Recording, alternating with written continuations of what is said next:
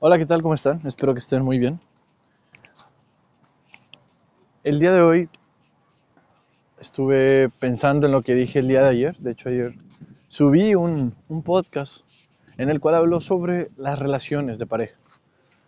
Eh, recuerdo que en ese tema toqué un- una parte sobre la infidelidad y quiero dedicarle su espacio, ya que este es otro tema que a lo mejor no nos interesa el amor, porque es algo que normalmente duele, que normalmente se sufre, en el cual pues dos personas que se querían mucho por una u otra razón se separan, terminan, se alejan y fingen que todo lo que se vivió no pasó. Por eso yo creo que mucha gente no lo quiere tocar. Por, por ese miedo a, a reflejar su esencia y su luz otra vez con otra persona, sabiendo que con la persona que lo hicieron por primera vez, por segunda vez, por tercera vez, el número es lo de menos. Les quedó, se puede decir que mal, porque también muchas personas tienen esa ideología errónea sobre la infidelidad.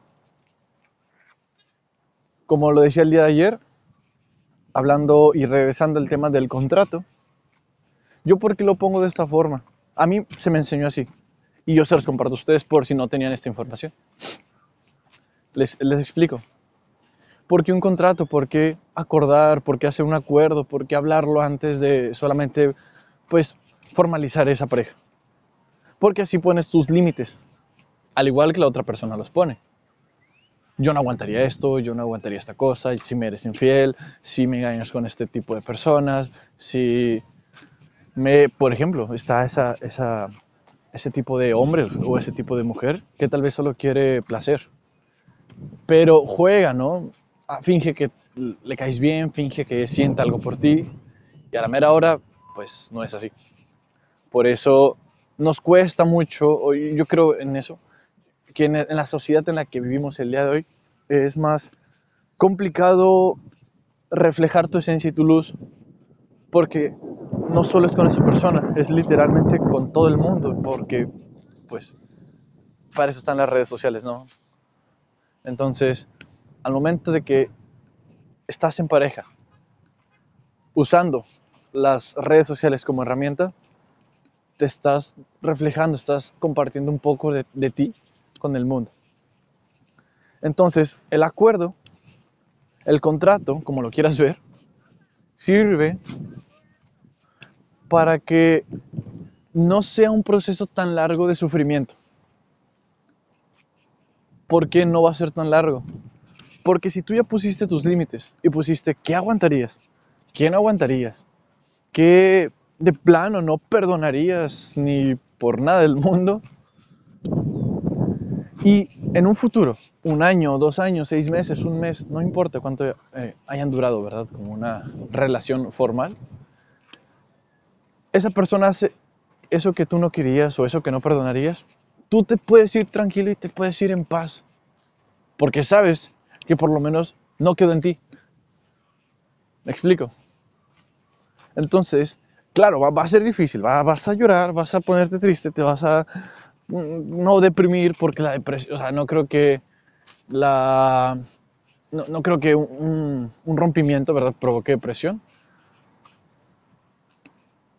pero sí te vas a decaer un poco, eso es muy seguro. Y más si estabas, si sentías ese cariño por la otra persona. Ese cariño del cual hablaba ayer, el, cariño en el que, pues, mm, no sabes cómo explicarlo, pero lo sientes, ¿me explico? Sabes que ahí está, sabes que te preocupa, pero no encuentras palabras para describir ese cariño. Es como ese cariño incondicional que tenemos hacia nuestros padres, algo así. Si sentías ese cariño por una persona, entonces sí vas a sufrir un poco, sí te va a doler, sí vas a llorar, pero es el, el, el proceso de- de curación, de sanación, de paz y tranquilidad va a ser más rápido, vas a llegar a ese punto más rápido. Por lo mismo, porque después de tanto llorar, después de tanto sufrir, tu mismo eh, pensamiento, tu, tu, tu misma luz, tu mismo, tu, tu ser, te va a decir, oye, ya no tienes que llorar, ya no tienes que sufrir. Porque recuerda que tú no fuiste el que falló, fue la persona la que falló. Tú hiciste lo que tenías que hacer, quisiste, amaste, adoraste, pero esa persona fue la que te falló a ti. Esa persona la que debería sentirse mal ahorita mismo.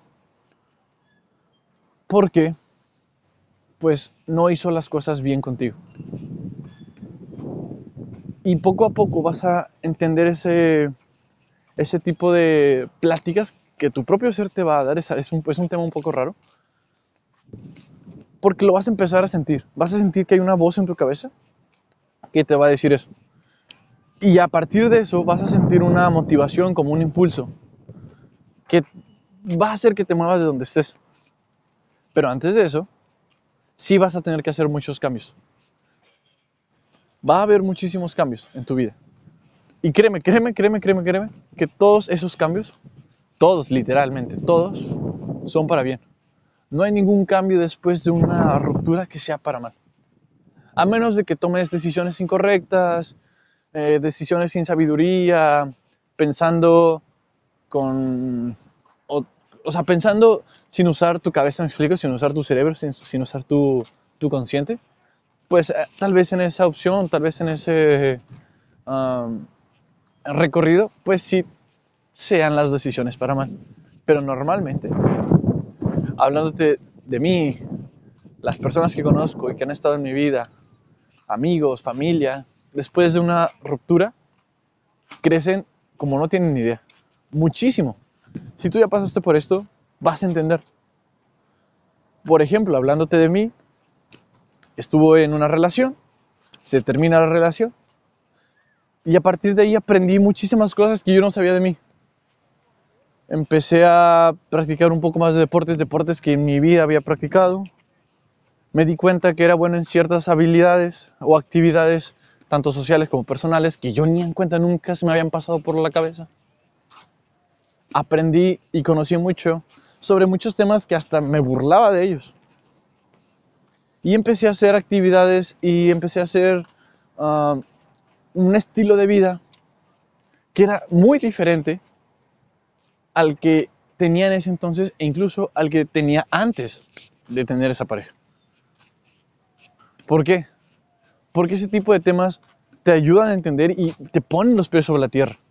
Bien dice, ¿no? Que lo bonito en una relación son seis meses, tengo entendido. Bueno, es lo que la gente dice normalmente, ¿no? Es lo que yo he escuchado en la calle. Que lo bonito en una relación son los primeros seis meses. Después de los seis meses empieza el proceso de, de mostrar tu luz, de mostrar tu esencia, de mostrar quién eres en realidad. Ya después de un año o dos años es cuando realmente uno se da cuenta si quiere a la persona. Y más que nada, en, el tema de las infidelidades, es, es, es, curioso porque es algo que a cualquiera le puede pasar. A cualquiera, a cualquier persona. Porque somos humanos. No somos perfectos. No porque vayas a la iglesia, no porque estudies una carrera profesional y muy difícil, no porque vengas de una familia súper conservadora y que te educó en valores, no porque seas ese tipo de gente que es muy inteligente y muy sabia y desde pequeños, no, no importa, somos humanos. Entonces, muchas veces te vas a sentir atraído por otras personas. Y ahí es lo más difícil de una relación. Yo, en lo personal, creo que lo más difícil. Saber realmente qué es lo que quieres con esa persona saber realmente en dónde estás con esa persona y tomar esa decisión de hacerlo o no hacerlo, serle infiel o no serle infiel. Si la persona, mm, tal vez tú ya estás en una relación y no usaste este método o no platicaron un poco sobre este tema, pero se te presenta la oportunidad, no importa si eres hombre o mujer, se te presenta la oportunidad de serle infiel a tu pareja. Esta es una pregunta interna que quiero que te respondas y lo analices un, un muy buen rato. Analiza, ¿lo harías? ¿Harías eso? Y después de resolver esa pregunta o encontrar tu respuesta, porque yo no creo que haya una respuesta uh, definida para este tipo de preguntas, después de responderte eso, pregúntate, ¿por qué lo harías?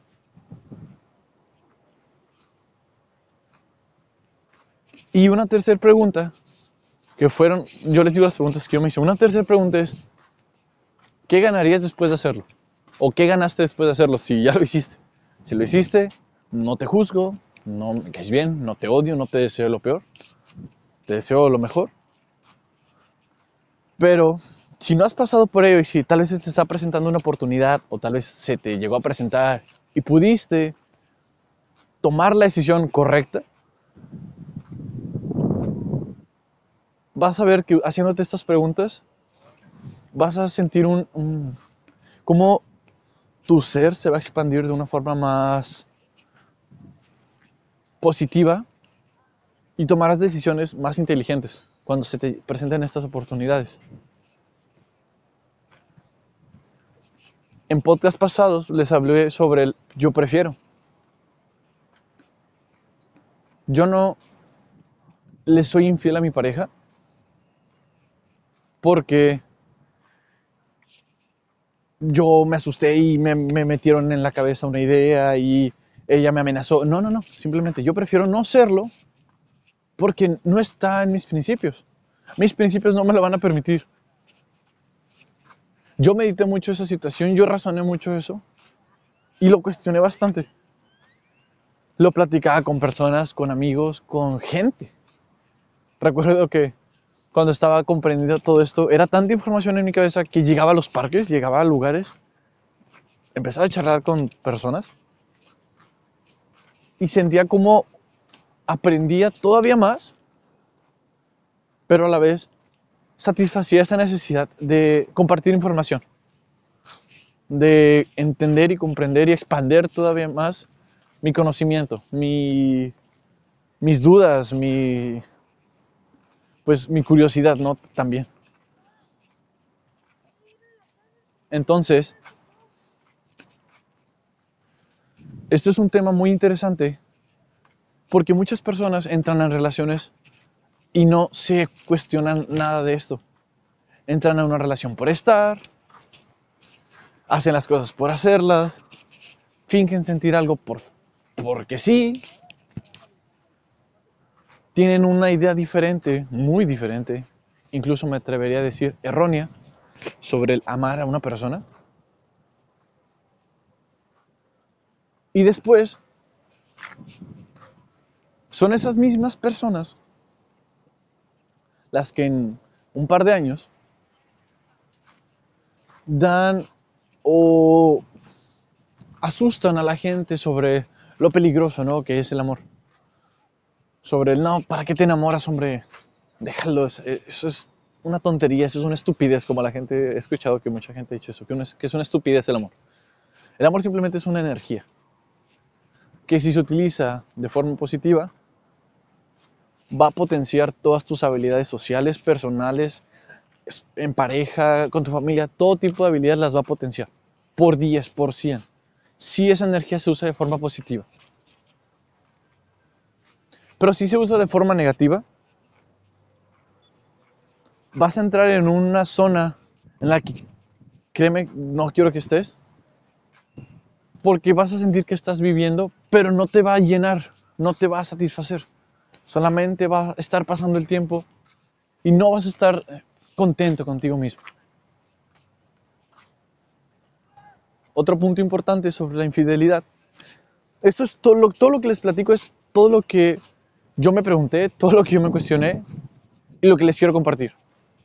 Tal vez si en un futuro me acuerdo de otra cosa o encuentro las palabras correctas para otro punto, lo vuelvo a grabar y le agrego ese pedacito. O hago una parte 2, no lo sé, después lo hago o incluso pueden darme ideas y yo con todo gusto las voy a, a tomar en cuenta. Otro punto importante sobre la infidelidad es el impacto que, que causa en la sociedad, regresando otra vez al tema de las redes sociales. Usar esas redes sociales no solo para ser negativo, sino para pasar tu- tus malas vibras, tu- tus vibras negativas, a través de fotos, mensajes, audios, videos tontos, y meterle esa idea a la, gente en, la cabeza sobre el amor. Que es una estupidez, que no sirve para nada, que no te deja nada bueno, que ya no existe el amor, que solo es, que es, un, que es un, un invento de la sociedad. Y esa misma gente es la que hace que otras personas teman a amar de verdad. Entonces,